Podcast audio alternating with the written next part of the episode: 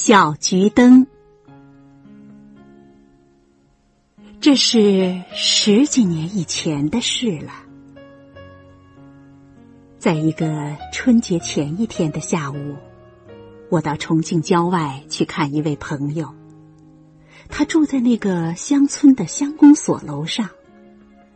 走上一段阴暗的、仄仄的楼梯。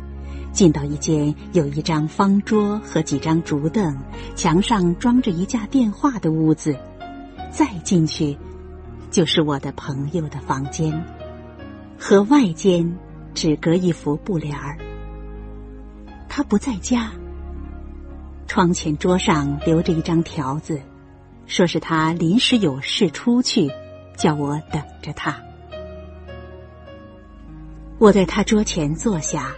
随手拿起一张报纸来看，忽然听见外屋板门“吱”的一声开了。过了一会儿，又听见有人在挪动那竹凳子。我掀开帘子，看见一个小姑娘，只有八九岁光景，瘦瘦的、苍白的脸，冻得发紫的嘴唇，头发很短。穿一身很破旧的衣裤，光脚穿一双草鞋，正在登上竹凳，想去摘墙上的听话器。看见我，似乎吃了一惊，把手缩了回来。我问他：“你要打电话吗？”他一面爬下竹凳，一面点头说：“我要某某医院找胡大夫。”我妈妈刚才吐了许多血。我问：“你知道某某医院的电话号码吗？”他摇了摇头说：“我正想问电话局。”我赶紧从机旁的电话本子里找到医院的号码，就又问他：“找到了大夫，我请他到谁家去呢？”他说。只要说王春林家里病了，他就会来的。我把电话打通了，他感激的谢了我，回头就走。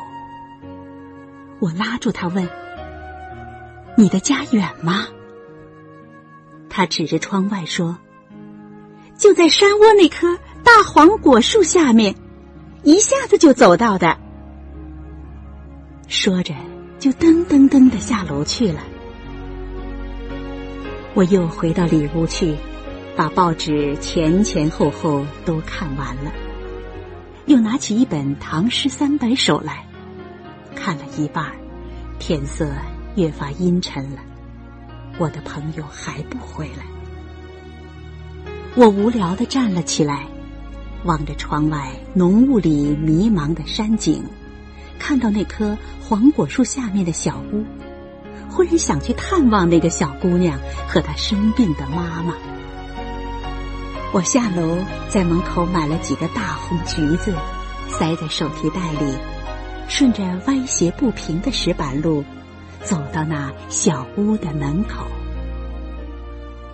我轻轻的扣着板门，刚才那个小姑娘出来开了门。抬头看了我，先愣了一下，后来就微笑了，招手叫我进去。这屋子很小很黑，靠墙的板铺上，他的妈妈闭着眼平躺着，大约是睡着了。背头上有斑斑的血痕，他的脸向里侧着。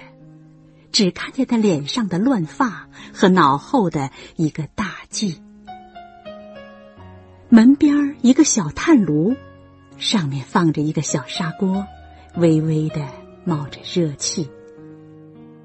这小姑娘把炉前的小凳子让我坐了，她自己就蹲在我旁边，不住的打量我。我轻轻的问：“大夫来过了吗？”他说：“来过了，给妈妈打了一针，她现在很好。”他又像安慰我似的说：“你放心，大夫明早还要来的。我问：“他吃过东西吗？这锅里是什么？”他笑说：“红薯稀饭，我们的年夜饭。”我想起了我带来的橘子，就拿出来放在床边的小矮桌上。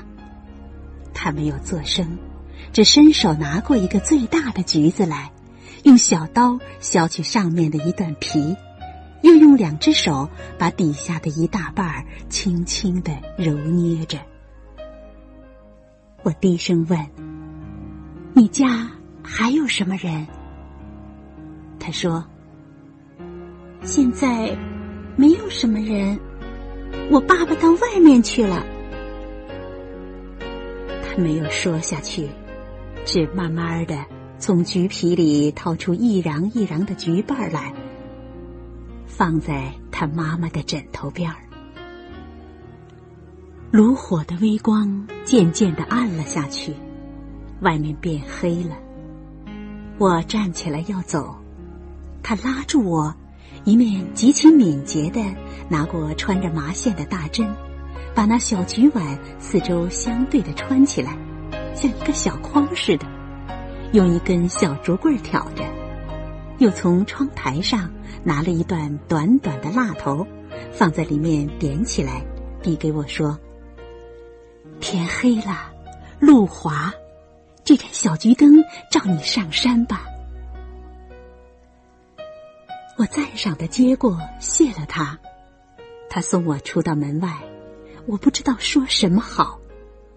他又像安慰我似的说：“不久，我爸爸一定会回来的。那时，我妈妈就会好了。”他用小手在面前画一个圆圈，最后按到我的手上。我们大家也都好了。显然的，这大家也包括我在内。我提着这灵巧的小桔灯，慢慢的在黑暗潮湿的山路上走着。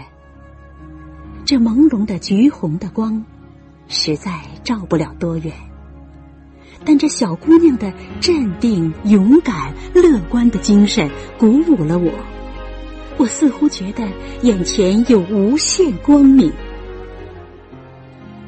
我的朋友已经回来了，看见我提了小桔灯，便问我从哪里来。我说：“从从王春林家来。”他惊异的说：“王春林，那个木匠，你怎么认得他？去年山下医学院里有几个学生被当作共产党抓走了，以后王春林也失踪了。据说。”他常替那些学生送信。当夜，我就离开那山村，再也没有听见那小姑娘和她母亲的消息。但是从那时起，每逢春节，我就想起那盏小桔灯。十二年过去了，那小姑娘的爸爸一定早回来了。妈妈也一定好了吧，因为我们大家都好了。